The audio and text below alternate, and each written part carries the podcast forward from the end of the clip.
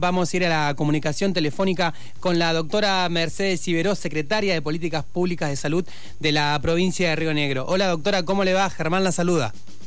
Hola, ¿cómo estás? Bien, doctora. Eh, hace mucho que no hablábamos con usted. Teníamos ganas de, bueno, de, hacer un análisis de la situación. Y yo decía también al principio del programa cuando ya se empieza a abrir un poco todo, bueno, incluso acá en Bariloche, el tema de la prueba de piloto del turismo, eh, ¿Qué tan difícil es llevar conciencia a la gente o cómo se empieza a articular de una manera diferente eh, todo lo que sucede con las personas y el, COVID, no? Eh, yo creo que es muy difícil, muy difícil llegar para algunas personas. Creo que como en todo, eh, hasta que no nos pasa con alguien muy cercano, no le damos importancia, porque quizás para muchos es simplemente una falta de olfato y nada más, pero también hay un montón que la pasan mal y hay otro montón que llegan a la terapia y a un respirador y quizás no saben ese respirador. Mm. Entonces, hasta que no te pasa muy de cerca, la verdad es que no no lo ves y lo minimizás y no te guardás y estando siendo positivo no no estás en tu casa o siendo contacto tampoco porque total no tiene síntomas. Eh, y como yo digo, y repito que quizás es una pavada, pero eh, vos al que fuma le mostrás eh, pulmones negros, la cantidad de mm. fallecidos y todo, y sin embargo este, nadie nadie cae en esto, entonces, o sea, nadie lo deja de hacer. Claro. Entonces, bueno, eh, quizás es nuestra manera de, ser, ¿no? Sí. Eh, en este caso, en Bariloche, bueno, de alguna manera fuimos tristemente célebres, pioneras de todo lo que fue la circulación comunitaria. Si le pidiera un análisis de cómo está la ciudad hoy, ¿qué, qué me diría, doctora? No, yo creo que Bariloche sí fue pionera, pero también Bariloche eh, tuvo en su momento gente que había ido, que, trajo de afuera el virus y, Bariloche es una ciudad, creo que cuando uno hace un análisis mezclando no solamente salud, porque eh, cuando uno escucha de, de, algunos lugares donde hubo un cierre total de la economía y sin embargo hoy tienen más casos que nosotros, yo lo que pienso es que, a veces el poder mantener un poco abierto y en algunas cosas también son otros valores que hay que, resaltar. Eh, Bariloche tuvo momentos de muchos casos, van bajando, vuelven a subir, hay un montón de casos. Bariloche siempre fue una ciudad que, que, hacía un pico, bajaba, otro pico y bajaba. Eh, entonces eso es lo que en general va pasando con, con Bariloche, ¿no? Que, mm quizás hace que se pueda eh, como rearmar todo, el sistema de salud. Nunca pararon igual, la verdad es que yo el sistema de salud pienso en los que están hace ocho meses ahí. Eh, a nosotros que nos molesta tener un rato el barbijo puesto, imagínense el que tiene el barbijo, el, todo el, equipo de protección personal 24 horas, como agotante, más el estrés, más el miedo, más eh, tantas, tantas cosas y, bueno, nada, eh, y falta todavía. Entonces, ojalá que podamos tomar conciencia de todo esto, ¿no? Estamos hablando con la doctora Mercedes Iberó. Doctora, eh, sabe que recién me llegaba eh, un comunicado de los trabajadores y trabajadoras, mejor dicho, enfermeros y enfermeras del Hospital Zonal. Eh, me gustaría destacar también toda su labor, ¿no? Como usted decía, complicadísimo estar ahí en el frente de batalla y nosotros por ahí, de alguna manera, ya intentamos abrir un poco, tener una vida, entre comillas, más normal, pero ellos siguen ahí batallando. Sí, lo que pasa es que uno cree que hacer una vida más o menos normal significa como que el virus se fue. Y esto es, sabiendo que tenemos que convivir con el virus, eh, podemos hacer una vida normal. Eh, si, y no terminamos de entender eh, el usar barbijo, el distanciamiento, y entonces como ya pasó un montón y sigue habiendo, ya nos olvidamos, y la verdad que el que está en la, en la guardia o en el hospital, la desesperación cuando no tenés cama, la desesperación cuando tienen que esperar un montón para para poder hacerle un hisopado a una persona, la desesperación cuando hay alguien que le falta el aire y, no, no tiene un lugar, una cama con oxígeno. La verdad es que eh, ojalá la gente pudiese sentir lo que vive un trabajador de la salud. Y no digo solamente los médicos que quizás eh, siempre se los nombra, ¿no? Eh, las enfermeras que están 24 horas, el chofer de ambulancia que lleva un paciente COVID, mm. eh, las, las personas que limpian, las personas que eh, le llevan la comida a los pacientes COVID, que a todos les genera ese miedo.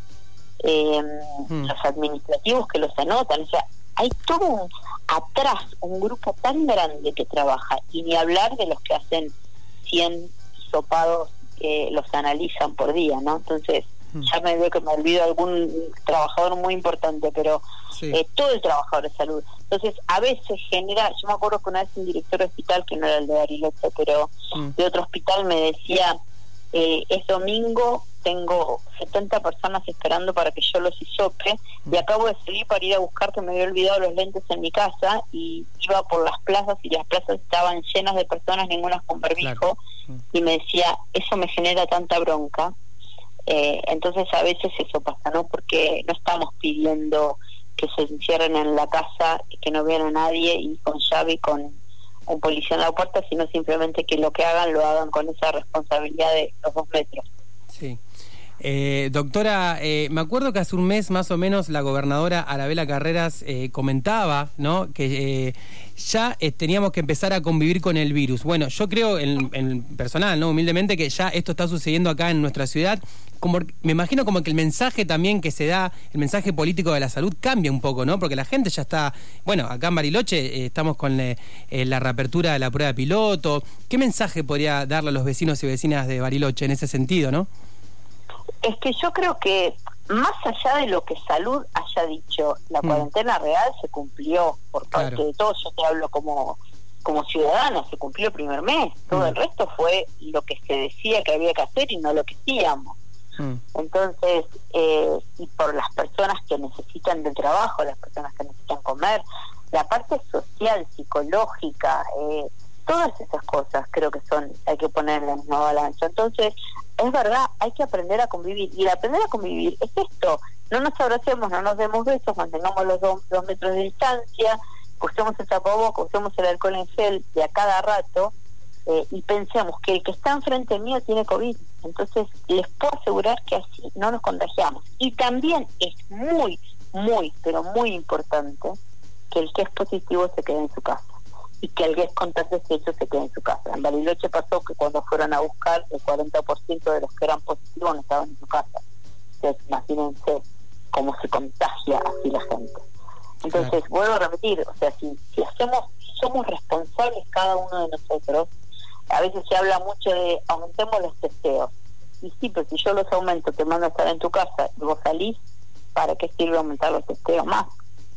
Claro, tal cual. Eh, tema camas de terapia intensiva en la ciudad, acá en Bariloche, ¿cómo estamos, doctora? Eh, justo. La verdad es que eh, quizás ahí estamos más justo con las camas de moderados más que con las de terapia. Eh, creo que hoy, por lo menos el registro de la mañana que se carga para Nación, en Bariloche quedaban siete camas de terapia libres con un 80% de ocupación de las camas de terapia. Bariloche, el hospital, tiene posibilidades de, si fuese necesario, abrir muchas más camas.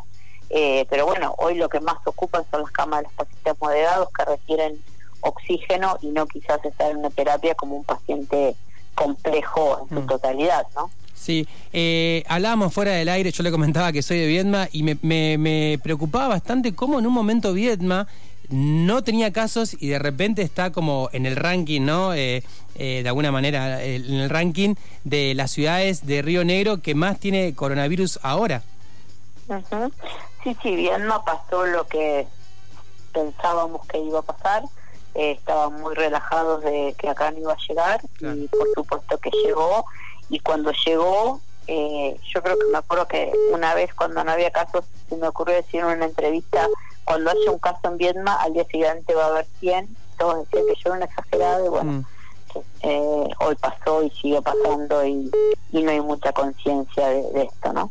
Sí, y en el Alto Valle se pudo como neutralizar un poco el virus, la gente tiene otra actitud a lo que comentaba. No, en el Alto Valle lo que nos pasa es que hoy habiendo tantos casos en Neuquén, nos afecta mucho todo el Alto Valle, porque ustedes piensen que de Neuquén a Roca son 50 kilómetros, es casi lo mismo. Eh. Mm.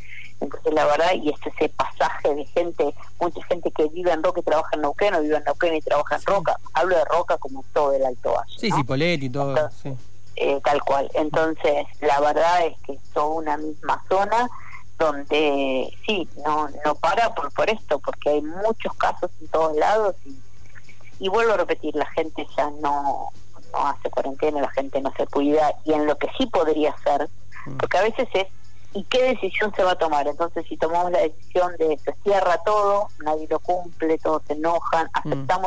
No mucha gente es la que se contagia solamente por ir a comprar a un almacén, sí. porque ahí se toman los dos metros, te dan el alcohol en gel, eh, la verdad que todo esto pasa por las reuniones sociales, mm. entonces uno cierra y afectas al, al que necesita comer y trabajar para que después el gran contagio sea en las casas, ¿no? Igual.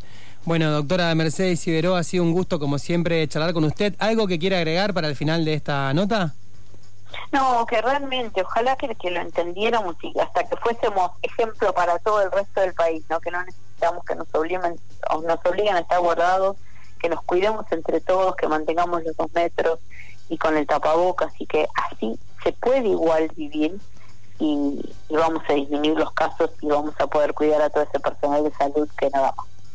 Bueno, un abrazo grande acá desde Bariloche y seguimos en contacto.